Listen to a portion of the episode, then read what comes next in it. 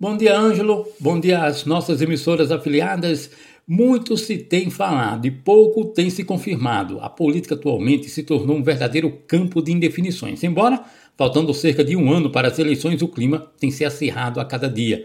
Aqui em Alagoas, muitas conjecturas, resultados de pesquisas e plantações de candidaturas têm mostrado como será o clima no próximo ano, ano de eleições. Esqueça alguns que muita coisa ainda há de mudar.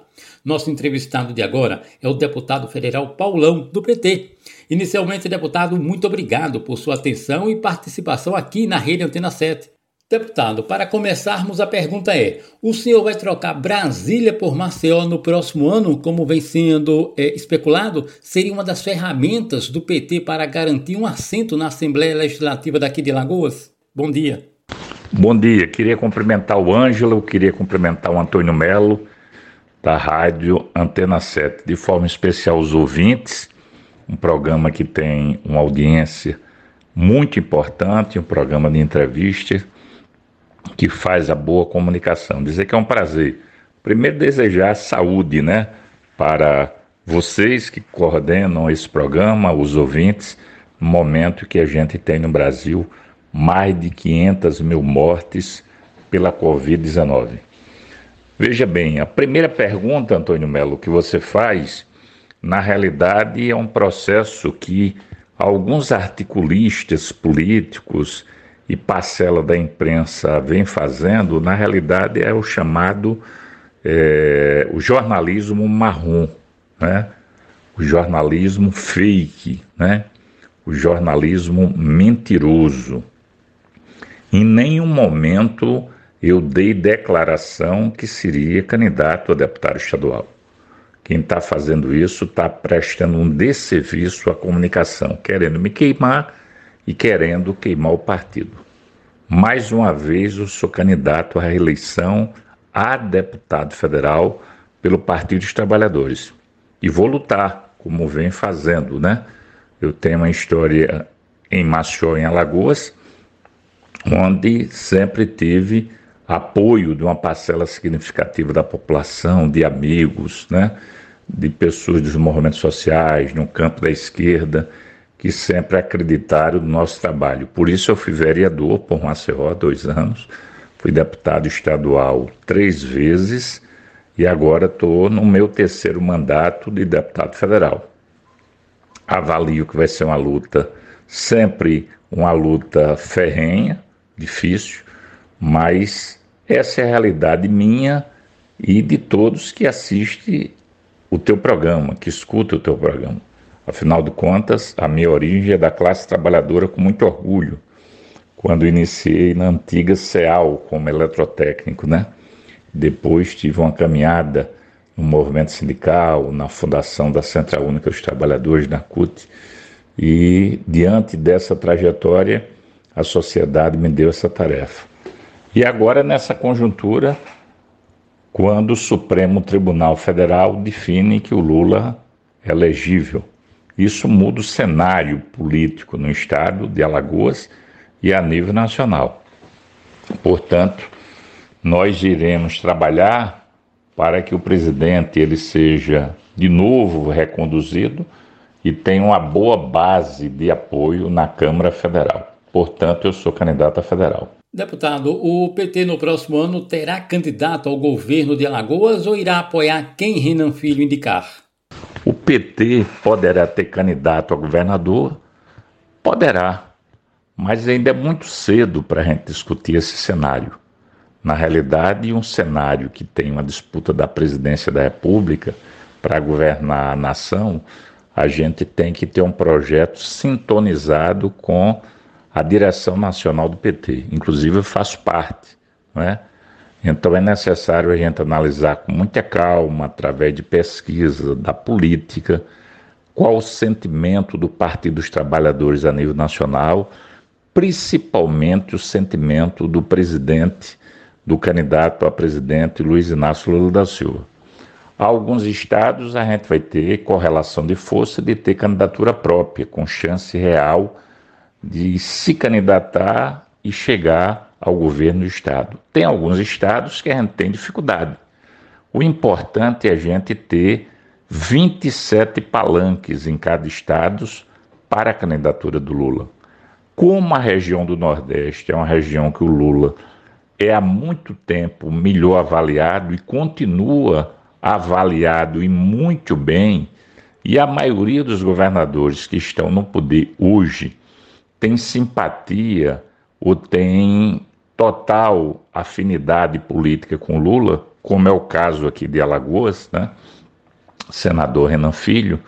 Então a gente vai dialogar com o partido a nível nacional, com o presidente Lula, e dialogando com o governador Renan Filho. Na realidade, não vai ter uma imposição que os calheiros quem vão definir. Na realidade, isso é tentar desqualificar o debate. Né? Há um processo de parceria. Se for necessário lançar candidaturas, sem dúvida nenhuma vão lançar de uma forma combinada. Não é?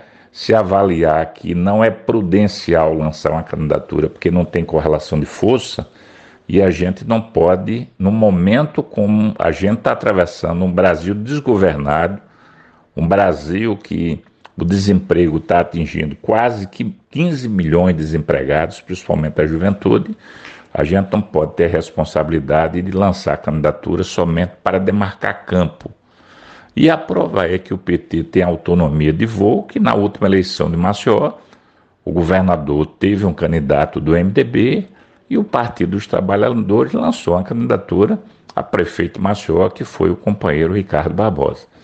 Então, essa conjuntura, claro que é diferente. Dessa vez é um projeto nacional e esse projeto nacional a gente tem que discutir com muita calma, principalmente ouvindo Lula.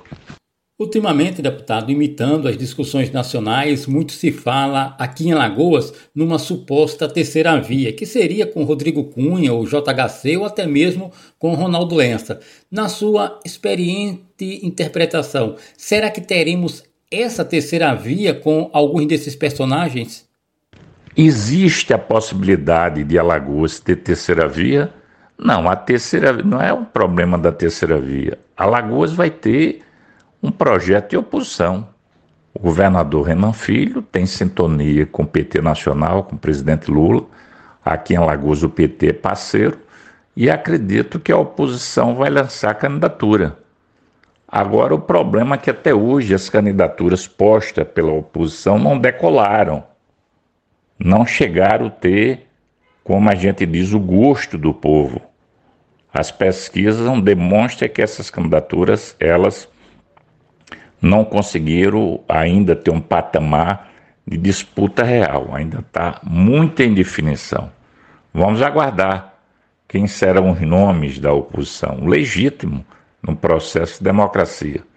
O que a gente vai trabalhar é uma sintonia para que a gente tenha como meta principal a eleição de Lula e que, é, quem serão os aliados aqui em Alagoas que iremos trabalhar. E o governador e o senador Renan Calheiro têm sido aliados muito importantes para manter o Estado Democrático de Direito no Brasil, que para mim está muito ameaçado. CPI da pandemia, deputado, é o princípio do fim do governo de Bolsonaro? Pode ser.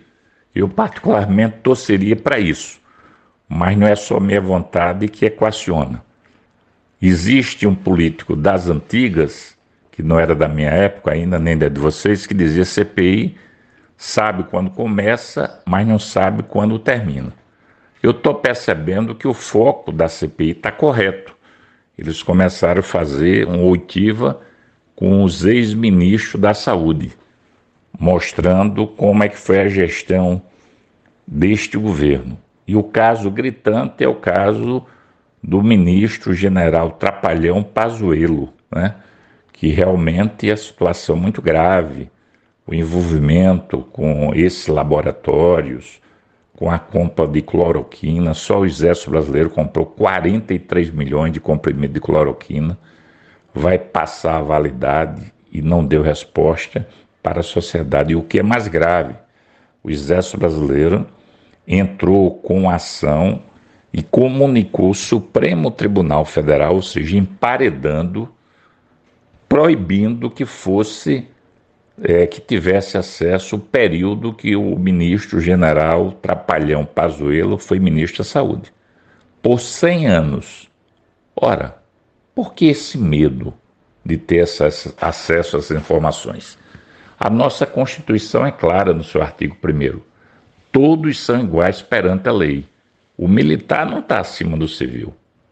Quem não deve, não teme. Então, essa postura do Exército foi uma postura que afronta a Constituição, que afronta a democracia. Eu não estou entendendo o medo do Exército para que a CPI tenha acesso às documentações dessa gestão trapalhada do Pazuello a gente já percebe que esse cenário mudou quando um funcionário de carreira né, do Ministério da Saúde, irmão do deputado Luiz Miranda, aliado do Bolsonaro, votou no Bolsonaro, que é do DEM, do Distrito Federal. Ele, quando viu o processo de corrupção, ele teve medo. 1 bilhão e 300 milhões. De uma empresa fundo de quintal, que foi articulada pelo líder do governo na Câmara Federal, deputado Ricardo Barros, do PP, do Partido Progressista, do mesmo partido do presidente da Câmara, Arthur Lira. E esse funcionário não assina e o deputado Luiz Miranda avisa o Bolsonaro e o Bolsonaro não toma providência nenhuma. Inclusive, a Polícia Federal alegou que não recebeu nenhum comunicado do presidente. Isso é muito grave. Há informações que parece que o próprio deputado, não sei, isso vai ser apurado ainda, parece que até tem gravações sobre isso. Então, o maior escândalo da história. Está provado que este governo está na lama. Bolsonaro representa hoje uma organização criminosa. É a marca da corrupção. E eu espero que a CPI preste um grande serviço ao Brasil, apurando quem está chafundando na lama da corrupção no Brasil. Deputado, a Câmara Municipal de Maceió ela concedeu, é, ou parte de seus vereadores concederam o título de cidadão honorário ao presidente Jair Bolsonaro. O que podemos esperar desses vereadores que se chamaram a atenção aprovaram essa comenda? A respeito da decisão da Câmara Municipal de Maceió e dar o título de cidadão honorário para Bolsonaro, para mim é um escárnio. Isso é um desrespeito ao povo de Maceió. Quando, quando é que você recebe um título de cidadão honorário de uma cidade? Quando você tem serviços prestados. A pergunta que não quer calar: qual o serviço prestado que o Bolsonaro fez para Maceió? Qual foi a emenda parlamentar que ele fez quando era deputado? Que ação ele fez até agora como presidente da República? A visita que ele fez recente para inaugurar o viaduto da Polícia Rodoviária Federal ali no Tabuleiro, essa obra já tinha sido inaugurada. E todo esse recurso foram recursos na época da presidente Dilma. A inauguração do conjunto habitacional que ele veio fazer começou também com a presidente Dilma. Então, na realidade, a marca do Bolsonaro, ele é um presidente fake, é um presidente da mentira, né? E essa postura da Câmara é um desserviço. Outra coisa, a gente já ultrapassou 500 mil mortes pela Covid no Brasil. É verdade que a morte pela Covid é o vírus, né? que não é só no Brasil, no mundo. Mas o Bolsonaro tem responsabilidade. Quando presidente da nação, ele deveria ter uma postura respeitando a ciência, a vida. Pelo contrário, ele fez piada com as pessoas quando questionava o número de mortes, ele dizia que não era coveiro, ironizou as pessoas que morriam, desrespeitou as famílias que até hoje estão de luto com a dor dos seus familiares, negou a ciência. Ele é motivo de piada a nível nacional, ninguém leva a sério no plano internacional. É por isso que a sociedade já rotulou e o melhor nome para ele, o adjetivo, é genocida.